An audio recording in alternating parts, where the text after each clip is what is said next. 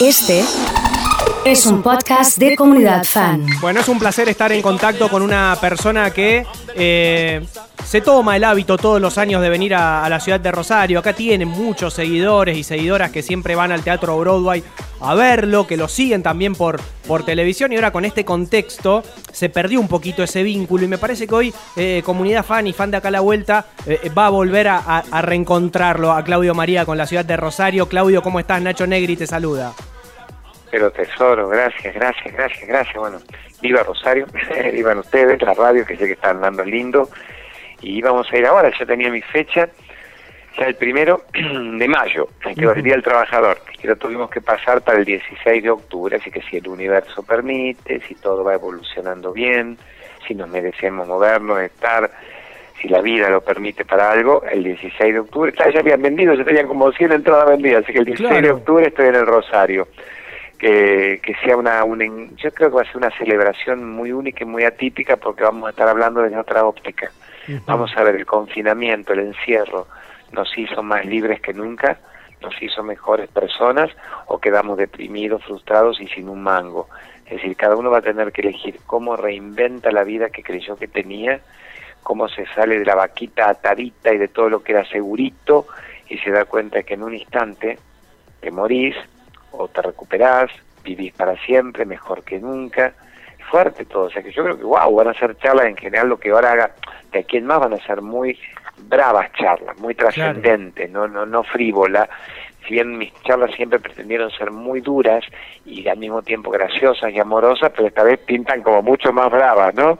Yo creo que la gente tiene que ir a verte con, con la conciencia de que puede incomodarse también ante ciertas situaciones, porque esto, a ver, nos, nos incomodó a todos, me parece. Esto eh, vino para quedarse, vino para replantearnos cosas eh, internas más allá de, de, situaciones que tienen que ver con cómo nos manejamos ante la enfermedad. Eh, yo creo, por ejemplo, otro día hablaba con unos amigos proyectando algún viaje o algo y dijimos, no, no podemos proyectar más nada porque no sabemos qué va a pasar mañana. Y, y eso, ¿cómo Totalmente. nos cuesta cambiar ese chip? Eh? No, podemos jugar el juego. ¿Cuál es el juego?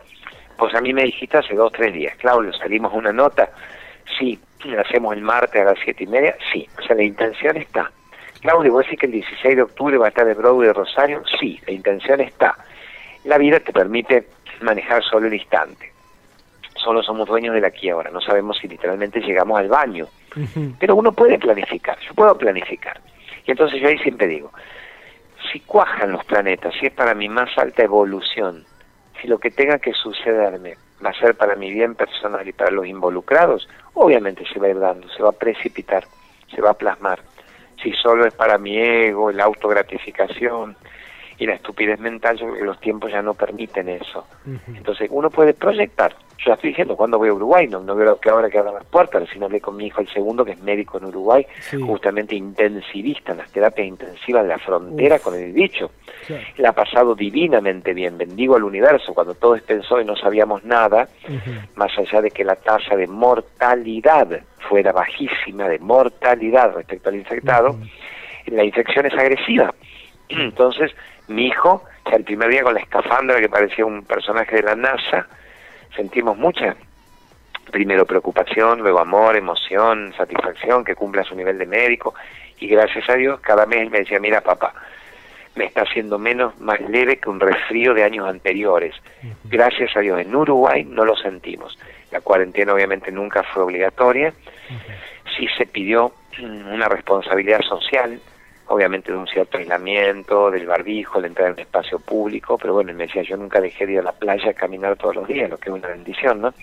Y le digo, ¿y las camas, los médicos? Me dicen, no, tenemos siempre un 5% de las camas utilizadas, estoy tranquilo, estoy confiado. Digo, bueno, te habrás merecido ese karma. Y otros médicos quizá en Italia y en España tenían que lidiar para ver a quién metían cuando un sistema hospitalario colapsaba que es lo que entiendo que se quiso evitar acá y eso puede merecer sí todo nuestro respeto, sí, sí. no tanto el peligro de letalidad, siempre hay que ser coherente en eso.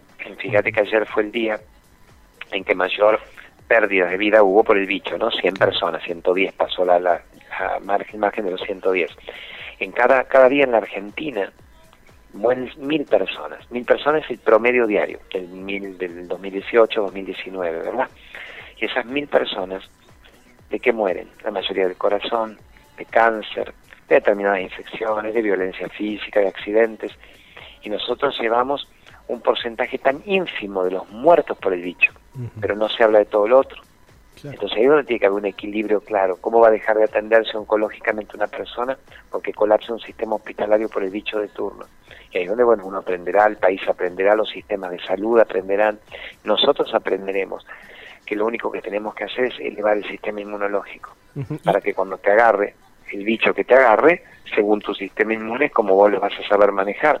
Eso que escuchas gritando son mi hija ahí rompiendo la casa. ¿Se escucha gritando? Sí, sí. Che, Claudio, están rompiendo y todo. Te quería preguntar, eh, ¿cuánto juega el estado de ánimo en tener el sistema inmunológico apto y competitivo? Bravo.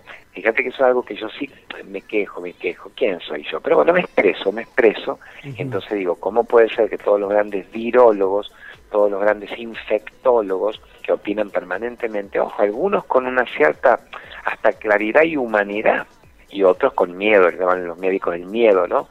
De la pandemia, venidos de la Organización Mundial de la Salud, en general, o del poder hegemónico en el planeta. También la Argentina siente un eco de eso. Nadie te habla de, de elevación del sistema inmunológico. O sea, te hablan del miedo, los muertos, el porcentaje, el horror, el barbijo en las bolas, cuídese, no respire, el aire, van cambiando cada 10 minutos de opinión, pero nadie te dice, usted tiene su sistema de defensas elevado, pues si usted eleva el sistema de defensas, usted tiene que saber que convive permanentemente con los virus y con las bacterias. La vida del ser humano es salir a convivir con la biosfera. Entonces, si usted tiene un sistema disminuido, todo lo que ande por ahí usted se lo va a agarrar.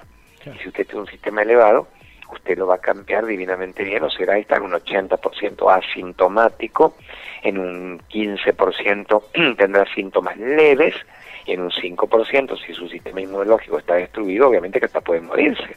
Pero no te hablan de eso, no te hablan de, de la medicación a la meditación, de levantar el ánimo, de agradecer, de bailar, de cantar, de percibir, de estar activando la mente, de ser una persona aeróbica, de ser una persona motriz, de alcalinizar la sangre, de comer crudívoro, de no ser una persona acidificada, que coma chatarra y grasa animal que te tapona las arterias, con lo que sos un gran llamador a la CB de turno. ¿Por qué no hablan de eso si es el mismo precio? Asustar a la gente o tirar datos concretos, pero decirle a la gente cómo estar mejor. O sea, qué negocio tan brutal debe impedir que se difunda la elevación del sistema inmunológico, ¿no? Claro, que en definitiva es medicina preventiva, ¿no? totalmente que la verdadera medicina, la salud, no la medicina que trabaja para la enfermedad. Estar atento, Hipócrates, el padre de la medicina, ¿qué decía Hipócrates? Para cada enfermedad te daré una planta. ¿Cómo está tu sistema inmune? Depende de tu intestino. Según cómo tengas el intestino, te vas a enfermar o no. Entonces nadie te habla de los probióticos, nadie te habla de la flora intestinal, nadie te habla de la megadosis de vitamina C, nadie te habla de los bactericidas naturales, de la quinasia, de la uña de gato, de una tintura madre. ¿Por qué no te hablan de eso? No sé, no será un buen negocio para, para la farmacia, no será un buen negocio. ¿no? Claudio, ¿qué tal? ¿Qué tal, Diego, por acá? Eh, hablábamos hace, recién con Nacho, tocaban un poco el tema este de proyectar, ¿no? Y ese es un problema de, de, nosotros, de los seres humanos, digo, de estar viviendo un poco de la proyección y no en el tiempo presente, en donde quizás esta cuarentena sí sirvió para enfrentarnos con, con las emociones. Bravo, es una ocasión magnífica. Yo siempre hago una licencia poética, que es cuando antes estábamos tan libres aparentemente, estábamos quizá más prisioneros que nunca en nuestra mente. Y ahora que podemos usar el confinamiento, la prisión, entre comillas, podemos ser más libres que nunca y estar divinamente reflexionando en nuestro interior qué se nos estaba chispoteando, qué, qué nos estábamos perdiendo, porque seguíamos siendo un poco mendigos emocionales de que los demás te autorizaran a tener una vida y vos no estabas eligiendo la vida que querías. Y si ahora nuevamente una persona se puede morir en un instante, ¿por qué no vivimos como queremos? ¿Por qué no vivimos como merecemos? ¿Por qué no elegimos seguir nuestro corazón? ¿Por qué no elegimos dejar de ser actores de reparto, de reta de la película de los demás? ¿Qué nos impide ser libres y volar y brillar de una vez por todas? No sería una muy buena provocación todo esto para plantearse qué vida quiero de aquí en más, cómo voy por el primer día del resto de mi vida de aquí en más. Vos sabés que me, dio la, sensación, acá en Rosario vivimos una etapa como la que están ustedes viviendo, viviendo allí, de, la etapa 1, la etapa 2, todos, todos encerrados, y, y después empezamos a reactivar y empezamos a entrar, Claudio, en este modo automático. El otro día un amigo me decía, che, vos sabés que eh, las primeras semanas de cuarentena la pasé bien. O sea, estuve con mi familia, el celular estaba en un cajón y ahora volví otra vez a la, locura, al trabajo, el mensaje, responder la obligación.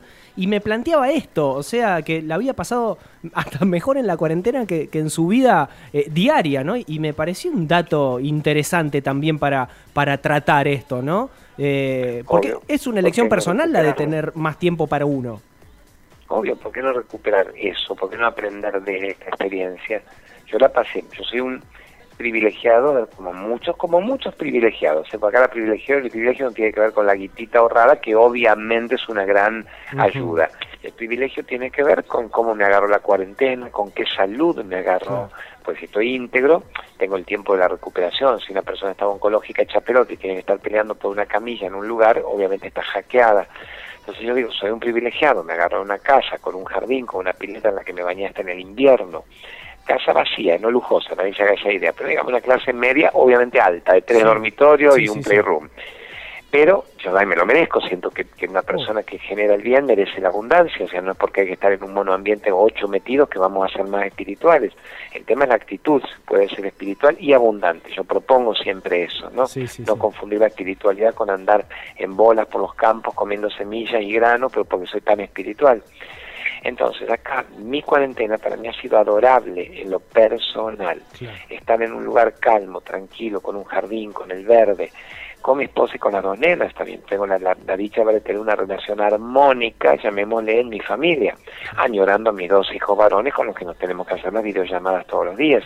Y sobre todo, mi mamá de 95 años, que quedó en su departamento, nunca en un geriátrico, pero porque ella nunca quiso. Cuando alguna vez yo le propuse, incluso años atrás, le dije, yo te voy a respetar tu, tu, tu divina decisión hasta que te vayas de este cuerpo. ¿Querés ir a un geriátrico? ¿Querés estar acompañada por viejitos divinos que jueguen a las cartas y me dijo, jamás me tiro por la ventana, me mato antes de que me saque de acá. Entonces, muy bien, se lo respetó. Se le puso una señora que la cuida. Yo iba dos días por semana, siempre los sábados y domingos viniendo de Uruguay. Y ahora, menos mal que al tenerla acá a 40 kilómetros, le pido mi permiso y voy a cuidarla dos días por semana. Un día voy a hacer las grabaciones. O sea que mi vida siguió en unos carriles calmos dentro de la normalidad que nunca más será normal. Pero yo aproveché este tiempo para ver qué talentos podía aflorar. Esas son mis hijas que siguen rompiendo el departamento, ¿te das cuenta? La casa. ¿Tenés, un seguro, digo, de, hogar? ¿Qué es eso? Está en venta la casa, está en venta, así ah, que, que queden las paredes, aunque sea de la casa. bueno, a lo que iba era que yo aproveché para sacar mejores versiones en mí, para tratar de hacer una actividad física y verme a mi edad todavía gauchito, yo a la gente le digo, usted tiene que sentirse de 20 años menos que la edad del documento nacional de identidad. Aproveché para aprender mis tutoriales de cosas que me interesaban de tecnología, que yo soy brutito. Tuve que, que mirarme a cómo uno se remodifica laboralmente. Yo tenía también la bendición de que mis charlas se llenaban y que yo de mis charlas los fines de semana puedo vivir dignísimamente bien. No pretendo más que eso, ni, ni amarrocar ni acumular, que no me falte nada, que me sobre un poco de todo. Y las tuve que hacer online y los cursos online y todo, y me va, a ver, es muy duro explicarlo para alguien que tiene envidia o resentimiento, y es muy maravilloso explicarlo para alguien que tiene afinidad y empatía, porque entendés que si al otro le va bien, vos sos el próximo, te está marcando un camino. En cambio, si vos sufrís que al otro le vaya bien, te estás perdiendo vos literalmente tu energía. A mí me va mejor económicamente en la pandemia que en la prepandemia. Mira. Vos me decís, pero ¿te hubiera gustado esto? No, hay que seguir con todo lo anterior. Pero entonces es como uno buscándole con inteligencia a la vida. En la crisis es donde más crece la minoría que genuinamente abre el corazón, se reinventa, de qué talento le estaba faltando explorar, qué actividades no tenía el coraje de zambullirse ese salto cuántico porque tenía la vaquita atadita, entonces como tengo la vaquita atadita tengo mi rutinita y déjame de joder que me alcanza para el domingo, para el shopping y para el asadito. Entonces yo propongo a la gente, reinvéntese, sea su mejor versión. No puedo, no sé, y tú lo has creído, tú lo has creado. El que dice que no puede, no puede. Pero ¿por qué no se toman un día, dos más encerrados literalmente en el baño, en el cuarto, para decir qué quiero hacer, qué quiero experimentar y no me estoy atreviendo? Y van a venir muchas explicaciones divinas. Claudio, la, la última y, y de hecho también agradecerte. Vamos a repetir eh, pero siempre teniendo en cuenta eh, eh, esto que dijiste, el aquí y ahora, más que nunca. vamos a repetir fecha en el Broadway, por favor, recordanos para la gente que nos está escuchando.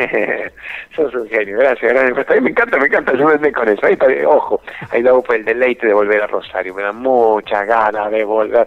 Estaban planeadas justamente Córdoba, Rosario, Mar del Plata, Mendoza y se puso todo para octubre, noviembre, diciembre. Dale, Broadway es el 16 de octubre, así que anótense, hay alguien que quiere supuestamente mantuvo exactamente el precio accesible y barato de marzo, este buen hombre Ulises y Patricia, el director, y yo le puse esa mini condición, digo, siempre tenés que cobrar mi entrada mitad a tres veces menos que lo que te cuesta tu espectáculo habitual. Y me dice, ya lo sé, boludón, ya lo sé, ya lo hice. Entonces digo, bueno, es verdad. No, que no es fácil negociar con Ulises, ¿eh? No, pero aparte le digo, yo no te pido un prime time, o sea, no merece un sábado a las 21. A mí digo, dame un domingo a las 17, dame un viernes de noche, dame un jueves. ¿Cómo sabes que llenas igual, eh? ¿Cómo sabes? ¿Estás tranquilo cuando tiras la fecha? que además sé que el público nuestro te sigue, pero prefiero por eso toda la vida que en vez de cobrar 1500, que es lo que vi que cobraba la obra del día anterior, cobré 500 la mía. Digo, vas a llenar con 500. Si vos cobras 1500, vas a meter tres filas.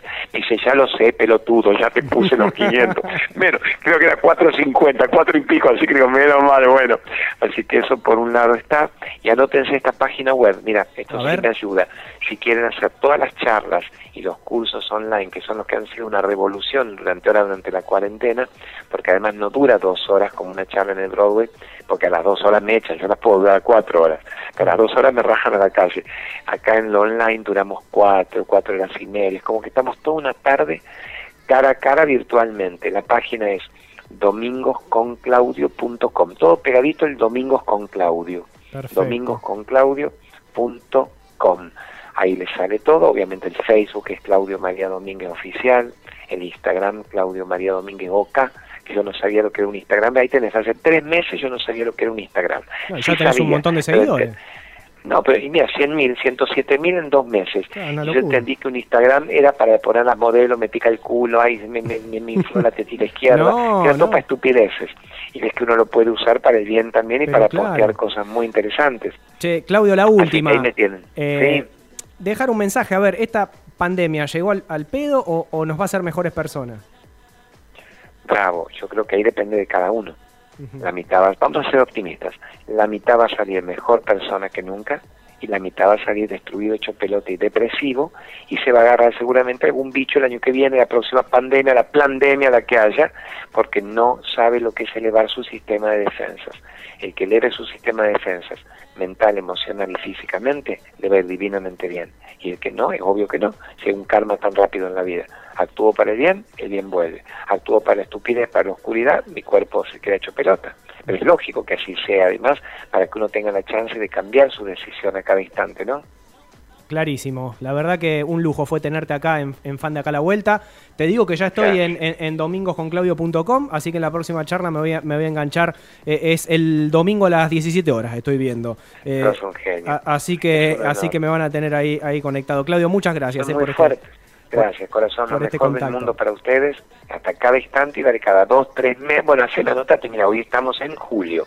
Si quieren septiembre, agosto, hacemos una por mes, un toquecito hermoso, con todo el honor del mundo. ¿Estamos? Dale, perfecto. Te tomamos así como un columnista acá de la, de la comunidad de lujo. ¿eh? eh así que... Es decir, lo tengo de movilero espiritual. Es mi movilero espiritual cuarentenero. Perfecto, excelente. Muchas gracias, Claudio. Un placer enorme gracias, tenerte. Corazón lo mejor del mundo para ustedes. Gracias por existir. Bueno, viva Rosario, gracias. Ahí pasaba Claudio María Domínguez, la verdad que un, placer y bueno, se comprometió a ser columnista de, fan de acá la vuelta. sí, Así que lo vamos a tener eh, una vez cada tanto, pero, pero está bueno. Es, una persona que, la gente en estos contextos eh, la escucha mucho y bueno, vamos a ver si puede venir a, Rosario en, en octubre. Ojalá, ojalá que así sea.